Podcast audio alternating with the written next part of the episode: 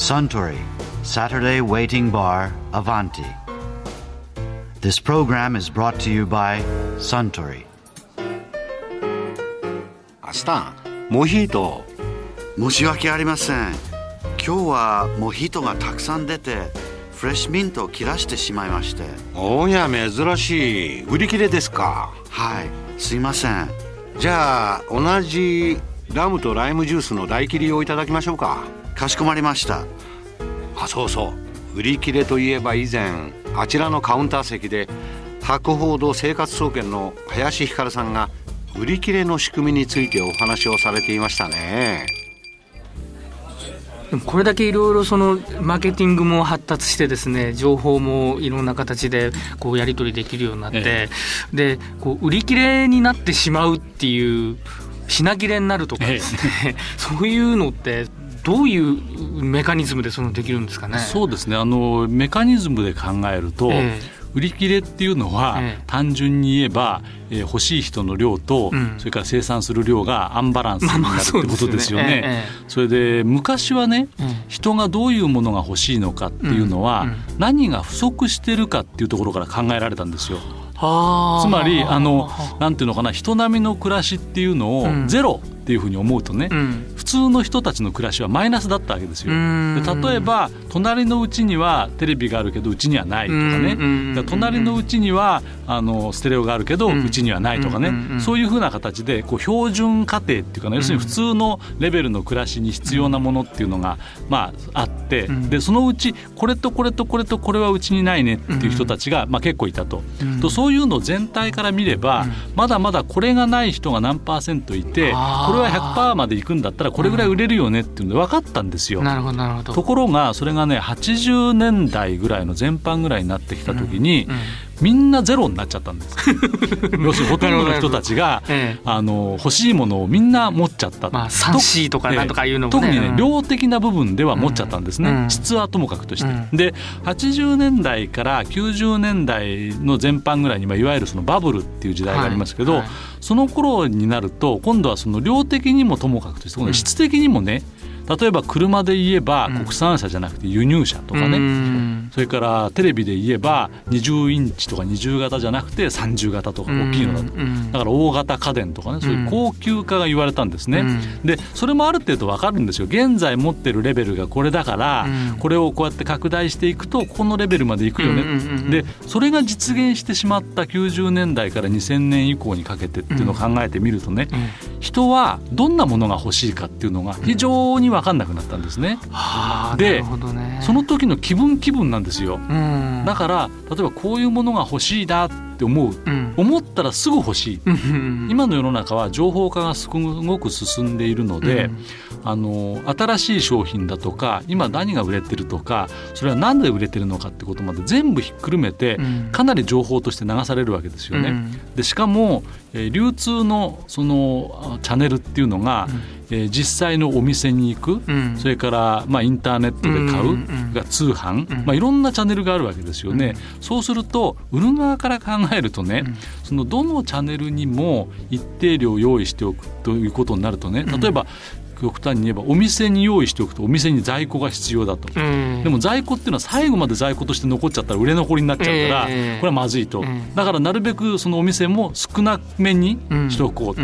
それからそれ以外のインターネットとか、それから通販だとかっていうのもある程度こうちゃんと注文が来たらすぐに送れるようにしとかなくちゃいけないわけなので、ある程度の量の在庫を持っとかなくちゃいけない、でもそこでもやっぱり在庫持ちすぎると、それが足かせになって、ということなのでね、ギリギリの選択なんですよ。多分どこまでその在庫を減らしてロスを少なくするか、なおかつ欲しいという人が現れた時にすぐ売れる、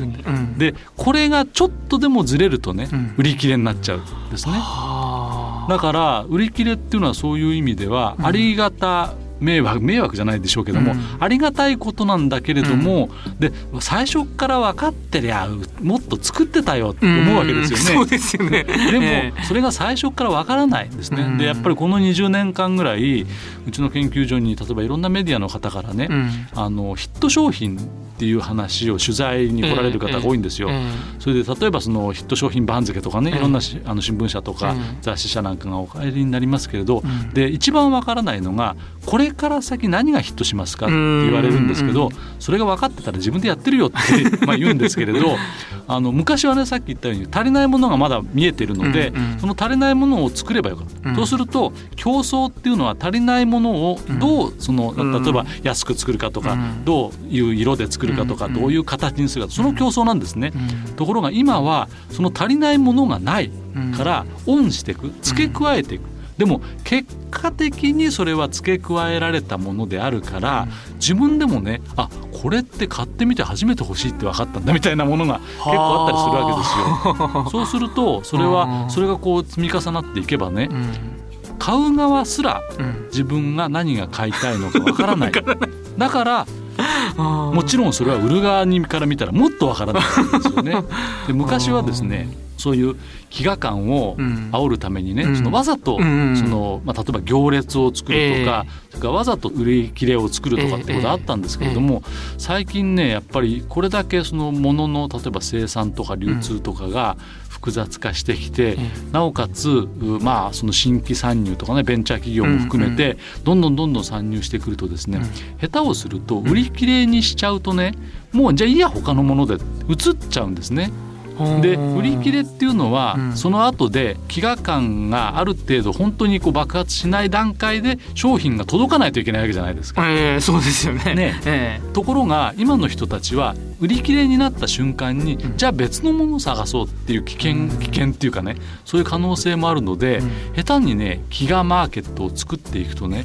あの失敗してしまうんですね。だからつまりそろそろいいかなって言って商品ができたからって提供してみたらば、うん、もう他のものに行っちゃっててあもういいですこれはって言われかねないわけですよ。そうなんですか、えー、だからあのテストマーケティングっていうのは、うん、昔はねそのいろいろこう小さいものをちょろちょろちょろちょろ出してみて、うん、で固定先っていうか、まあ、あの当たりをやっといてから、それを裏の方でじゃあ次半年後にこれ本格生産みたいにしてたんですけど、今はねそれがこういかにこう連続して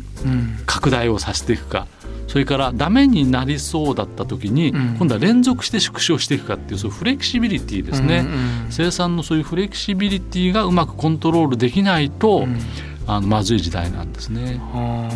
じゃあその作る側としてもじゃあ大増産していっぺんに届けようっていうことができないっていうかそうです、ね、逆にそういう昔だったらその世帯普及率に鑑みてこれぐらい作ればっていうのがあったんですけど生産量もおっかなびっくりでちょっとずつっていうそうですね。あのなぜそうかっていうとね、えーあのものっていうのは2種類あって、えその必需品っていうのが1個あってね、うん、これはね自分を楽にしてくれるものだから、うん、普及していくんですよ。100%普及率が、うん、まあ、あの最後ですね、だつまり全員持つ、これは例えば掃除機とか洗濯機とかね、その自分を楽にしてくれるもの、一方で我々は必欲品って呼んでるんですけれど、それはあの例えばえー、楽器とかスポーツ用品とか、いる人しかいらないもの、欲しいっていう人が全員じゃないもの、うん、これはね普及率とは言わないんですね。所有率っていうんですよ。で今の時代は普及していくものはね、うん、ある程度まだ読めるんですね、うん、だからその普及あの例えばね典型的にはあのそういうゲーム機、うん、ゲーム機って全員が全員いるわけじゃないじゃないですか。もちろんですね。ね。そうするとゲーム機が欲しいっていう人がどれぐらいいるかっていうのは、うん、例えばある町で例えば1万人人口がいました、うん、あるいは5,000家族がいました、うん、その家族全員がね例えば洗濯機とか掃除機だったら5,000必要だよね、でも今は2,000しかないからあと3,000は売れるよね、ところがゲーム機はさあ一体この5,000家族のうち何家族欲しいんだろうとかね、1万人のうち何人欲しいんだろうっていうところが分かんないんですよ。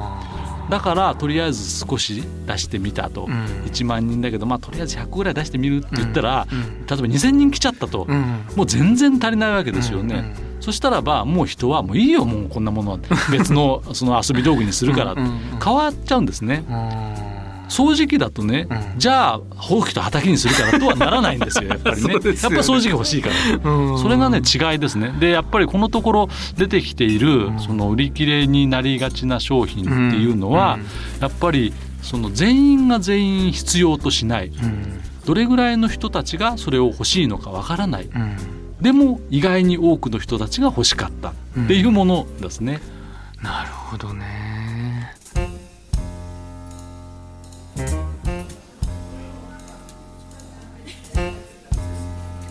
や林ひかるさんのお話面白かったですね。アスタン大切りをもう一杯。かしこまりました。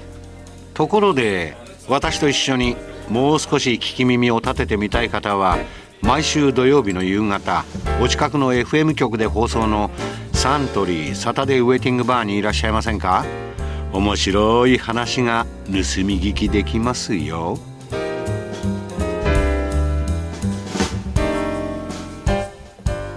Suntory Saturday Waiting Bar Avanti. This program was brought to you by Suntory.